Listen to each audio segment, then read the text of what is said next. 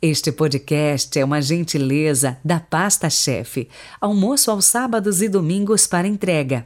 43 99172 8933, Londrina, Paraná.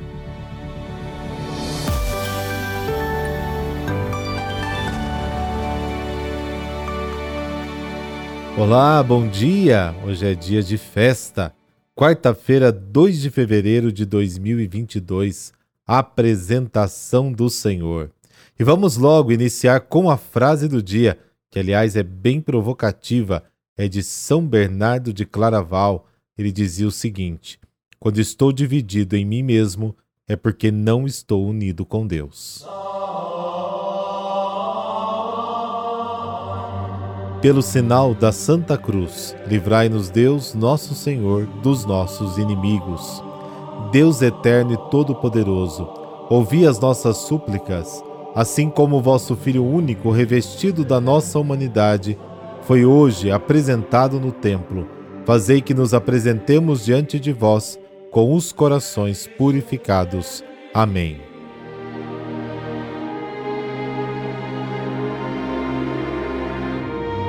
Lucas capítulo 2, versículos de 22 a 40. O Senhor esteja convosco, Ele está no meio de nós. Proclamação do Evangelho de Jesus Cristo segundo Lucas. Glória a vós, Senhor. Quando se completaram os dias para a purificação da mãe e do filho, conforme a lei de Moisés, Maria e José levaram Jesus a Jerusalém a fim de apresentá-lo ao Senhor. Conforme está escrito na lei do Senhor, todo primogênito do sexo masculino deve ser consagrado ao Senhor. Foram também oferecer o sacrifício, um par de rolas ou dois pombinhos, como está ordenado na lei do Senhor.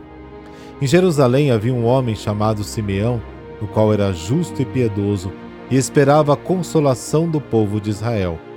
O Espírito Santo estava com ele e lhe havia anunciado que não morreria antes de ver o Messias que vem do Senhor. Movido pelo Espírito, Simeão veio ao templo quando os pais trouxeram o menino Jesus para cumprir o que a lei ordenava, Simeão tomou o menino nos braços e bendisse a Deus.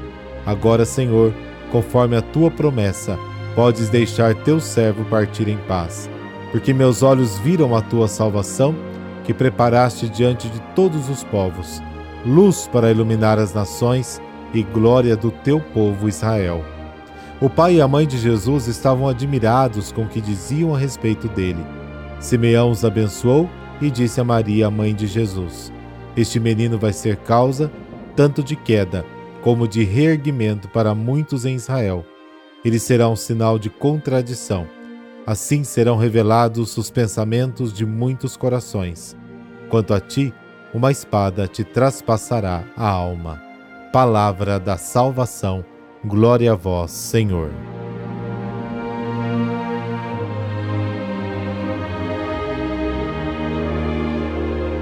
Vamos juntos aprofundar o Evangelho de hoje, segundo a lei de Moisés.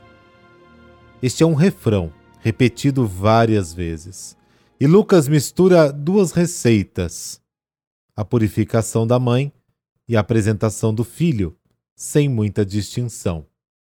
A purificação da mãe foi prevista pelo Levítico, capítulo 12, e acontecia 40 dias após o parto. Até aquele momento da purificação, a mulher não podia se aproximar dos locais sagrados e a cerimônia era acompanhada pela oferenda de uma cabeça de gado. Em vez disso, a consagração do primogênito foi prescrita pelo Êxodo, capítulo 13, e era considerado uma espécie de resgate, novamente com oferta de pequenos animais, em memória da ação salvadora de Deus quando libertou os israelitas da escravidão do Egito. Em toda a cena, os pais aparecem na posição de quem realiza o ato de apresentar, oferecer a criança, exatamente como foi feito com as vítimas e os levitas, enquanto na figura de Simeão e Ana é de quem apresenta Jesus para a salvação do povo. Simeão e Ana são figuras carregadas de valor simbólico. Eles têm o um papel de reconhecimento que vem tanto da iluminação e do movimento do espírito mas também de uma vida conduzida com a expectativa mais intensa e confiante. Em particular, por Simeão, como prosdecômenos, isto é, aquele que está totalmente concentrado na espera, aquele que vai ao encontro para receber. Ele também é obediente à lei, ao espírito que o empurra para a criança, para dentro do templo. O cântico que proclama também manifesta este desejo profundo, viveu para chegar este momento. Agora se retira, para que também os outros vejam a luz e a salvação que chega para Israel e para os povos. Por sua vez, Ana, com a mesma idade, valor simbólico, né? 84 é 7 vezes 12. 12 é o número das tribos. 84 menos 7 igual a 77.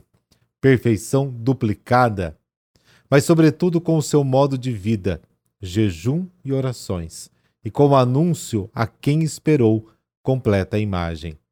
É guiada pelo espírito de profecia, dócil e purificada no coração. Também pertence à menor das tribos, a de Azer, um sinal de que os menores e mais frágeis estão mais dispostos a reconhecer Jesus Salvador. Ambos, os mais velhos, que são como um casal original, são o símbolo do melhor do judaísmo, da Jerusalém fiel e mansa, que espera e se alegra e que a partir de agora deixa brilhar a nova luz. Uma espada que perfura. Geralmente é interpretado como um anúncio do sofrimento de Maria, um drama tornado visível pela Senhora das Dores. Mas antes devemos entender aqui a mãe como símbolo de Israel. Simeão sente o drama do seu povo que será profundamente dilacerado pela palavra viva e cortante do Redentor. Maria representa o caminho, ela deve confiar, mas passará por dores, lutas e silêncios angustiantes. A história do Messias sofredor será dilacerante para todos, até para a mãe. Não se segue a nova luz destinada a todo mundo sem pagar o preço, sem ser provocada por escolhas arriscadas sem renascer sempre de cima. Mas essas imagens da espada que transpassa não devem ser separados do gesto significativo dos dois velhinhos. Um, Simeão, toma a criança nos braços para indicar que a fé é o encontro e um abraço, não uma ideia e um teorema. O outro, Ana, torna-se arauto e brilha uma luz ofuscante para aqueles que o esperavam.